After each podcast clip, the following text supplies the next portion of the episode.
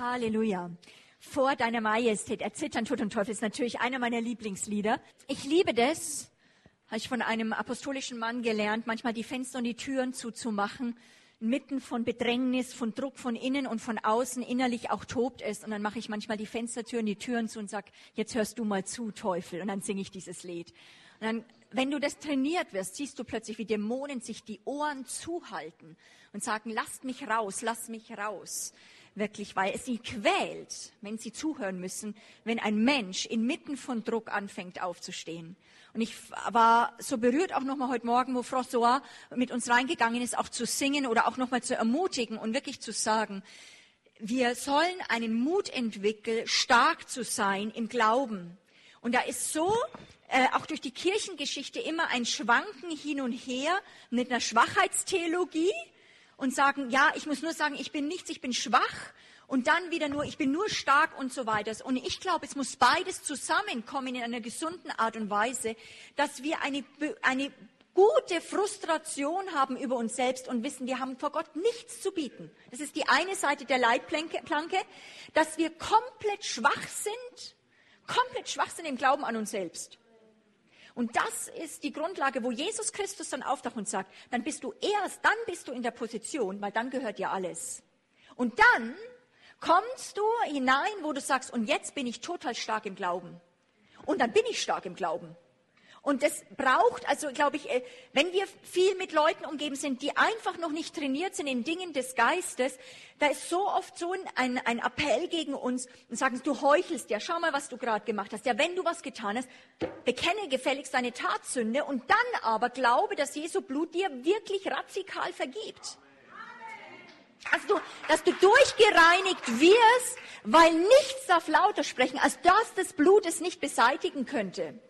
Und ich sehne mich nach Leuten, die sich nicht schämen und sagen, nein, es ist normal, dass wir stark sind im Glauben. Und das würde ich gerne auch nochmal, dass wir, wir werden so ins kleinen Wellen heute einfach nochmal reingehen, dass wir das einfach nochmal äh, ausbeten und dass ihr sagt, ich werde mit Freude, auch mit einem positiven Stolz, mit einem bewusst, Gottesbewusstsein, Furcht des Herrn, also Furcht des Herrn kann diese Verse jederzeit singen.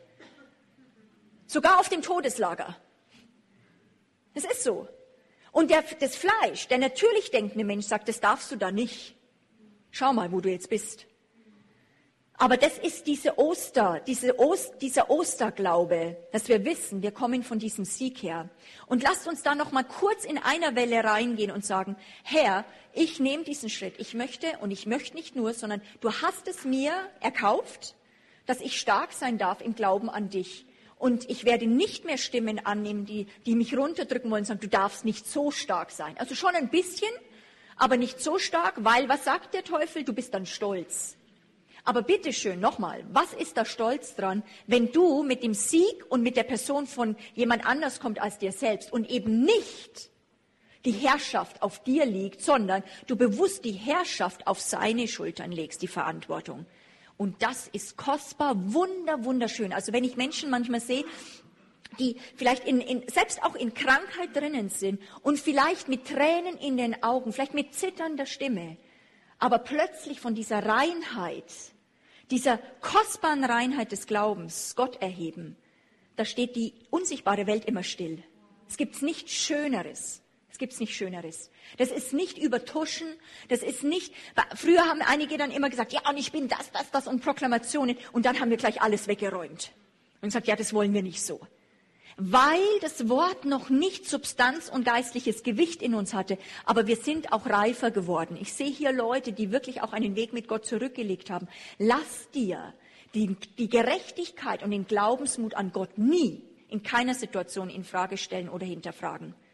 Und wenn das echt ist, wenn du sagst, Herr, turbulent, meine ganze Seele ist im Aufjaulen, aber da tief, ganz tief unten, ich weiß, wer du bist. Es ist nicht wahr, dass ich dich gar nicht kenne. Und es können Kinder, das können Jugendliche, das können alte Leute, wenn die Kraft vielleicht ein Stück weit abgebaut wird, obwohl wir ja wirklich auch dafür glauben, dass wir bis ins hohe Alter saftig und grün sind. Ja, wie die Zedern uns hin und her wiegen in dem Wind. Aber dass wir sagen können, vielleicht, Also ich habe heute am Mittagsessen-Tischen gesagt, mein Traum ist, auf der Kanzel abzutreten. Also ich glaube nicht an Rente. Ich werde nicht, also wir haben Esther und wir haben gesagt, wir gehen nicht in Rente. Ich kriege auch bis jetzt nur 300 Euro. Also es ist sehr, sowieso sehr herzlich wenig. Auf das kann ich nicht bauen. Aber das ist, das ist, die Welt muss sehen, wo wir rausgenommen werden aus dem System der Sicherheit und sagen, und wenn der Herr Raben schickt, gut, Wasser und Brot sind mir erstmal gewiss und mein Vater ist noch besser dran. Vielleicht müssen wir ein bisschen mit dem Lebensstandard zurück, aber ich möchte stark im, ich möchte sogar stark im Glauben sterben. Was auf einem Grabstein steht, das war eine Frau des Glaubens, die bis zum Schluss die Stange der Herrlichkeit hochgehalten hat und damit ist sie untergegangen und hat Christus, Christus ist sie, Christus hat sie aber erhoben. Ja, was will der Teufel dann noch machen? Oder?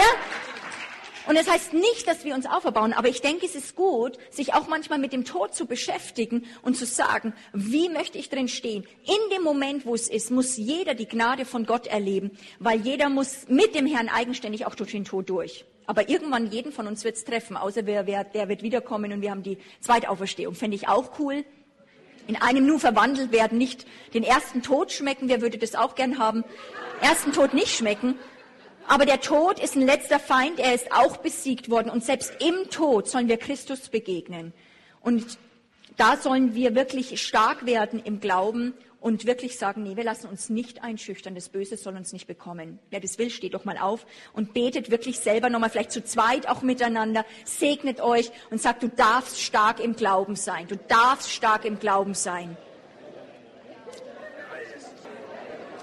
Halleluja, Herr. Halleluja. Yes. Steh auf in uns, Heiliger Geist, sodass wir unerschüttert im Glauben stehen, so wie die Jünger nach der Taufe im Heiligen Geist und andere wirklich singend in den Tod gegangen sind. Und wo das so uns fremd ist, sagen wir, das ist es, was Christus und der Glaube an Christus ermöglicht, weil er wirklich wert ist, dass wir ihm immer Ehre geben und loyal zu ihm stehen, weil, wir, weil er der kostbare Schatz im Acker ist. Er ist das Kostbarste, er ist der Atem, er ist der Morgenstern. Stern. Er ist derjenige, ohne den wir nicht leben können. Alles andere können wir lassen. Nehmen Sie uns Weibknecht, Vieh, Magd. Das können Sie haben. Aber nicht das Königreich. Nicht unseren Gott. Dafür danke ich dir, Herr. Amen. Ähm, ich möchte ein paar Eindrücke weitergeben, auch so, das sind so kleine Puzzleteile, die weitergeben, wo aus euch, aus, aus, ähm, wo ihr mit reingereicht habt. Es war auch dann schon ein Eindruck vor der Konferenz, da sah jemand in der Dunkelheit viele so Feuerglutstellen, ein Schweizer Feuerglusestellen. Ich wusste nicht genau, was das ist. Also es sind so Feuerglut sah in der Dunkelheit viele so Feuerglutstellen, jede so für sich. Plötzlich sah ich, wie Engel sich kreisförmig aufstellten und Feuerpfeile in diese, diese Feuerglutstellen mit großer Konzentration abgeschossen. Diese Feuerstellen wurden ganz neu entfacht und viele Funken spritzten daraus, entfachten neue Feuer weit über die Grenzen hinaus. Ich empfand, die Engel werden ein Feuer ganz neu entzünden der Leidenschaft für den Hirten. Ein anderes Bild, wieder sah ich viele Engel da stehen, ein jeder hatte einen Reisbesen in der Hand. Denke, sie sind gekommen, um die Reinheit der Propheten durch das gesprochene Wort Gottes an der Konferenz zu unterstützen. Auch wieder ein reines, ein ungeteiltes Herz gegenüber den Hirten zu festigen ist eine Festigung eurer Herzen passiert. Dass ihr sicher sein könnt, dass ihr so leben dürft. Und ein drittes Bild, das war für Albstadt, das fand ich auch noch sehr gut. Engel kamen und überstülpten diese Stadt Albstadt mit einer riesigen zwölfzackigen Krone. Engel kamen und spielten dazu mit Flöten und mit Geigen. Es war ein richtiges Anbetungsfest, wo er der Mittelpunkt ist. Es geht nur um ihn. Und es hat, denke ich, auch was mit dieser Konferenz zu tun, also nicht nur für diese Stadt. Esther, bist du dieses andere? Ist noch ein äh, Eindruck gewesen? Ich greife mal gerade nur einen von den Eindrücken nochmal raus, aber den ich auch nochmal sehr stark fand, äh, wo jemand gesehen hat, eine, einen riesengroßen, schweren Ma roten Mantel, der sich auf uns gelegt hat. Äh, der war so schwer, der dann wie auf uns äh, sich gelegt hat, dass wir dann erstmal auf die Knie gegangen sind. Äh, und Gott dann gesagt hat, das ist meine Herrlichkeit, die ich auf euch lege. Äh, und aber die ist, das, dieses Gewicht der Herrlichkeit bewirkt erstmal, dass ihr auf die Knie geht vor mir. Und das dient zur Stärke. Und danach dann werdet ihr aufstehen und den Mantel tragen können. Und es hat mich nochmal ähm, auch berührt, weil wir wirklich auch für diesen ganzen Bereich von den Propheten sehr stark gebetet haben, äh, dass wir merken, auch mit diesem Prophetenmantel oder auch den, in der Identität von Propheten zu laufen, es braucht es total, dass wir Ja sagen zu dem echt erstmal auf die Knie zu gehen und uns zu demütigen vor Gott, so wie gestern auch François gesagt, wir haben nichts in uns zu bieten. Wir sind nichts in uns und wir gehen vor ihm auf die Knie und beugen uns auch erstmal und sagen wirklich auch dieses Gewicht seiner Herrlichkeit bringt erstmal eine tiefe Demut hervor in uns auch. An Propheten muss es auch. Jeden Stolz äh, zerbrechen in uns, dass wir in Demut vor ihm sind und dann aber aufstehen können in seiner Kraft, in seiner Autorität, seinen Mantel tragen können und in diesem auch den Prophetenmantel äh, wie stehen können in der Nation. Amen.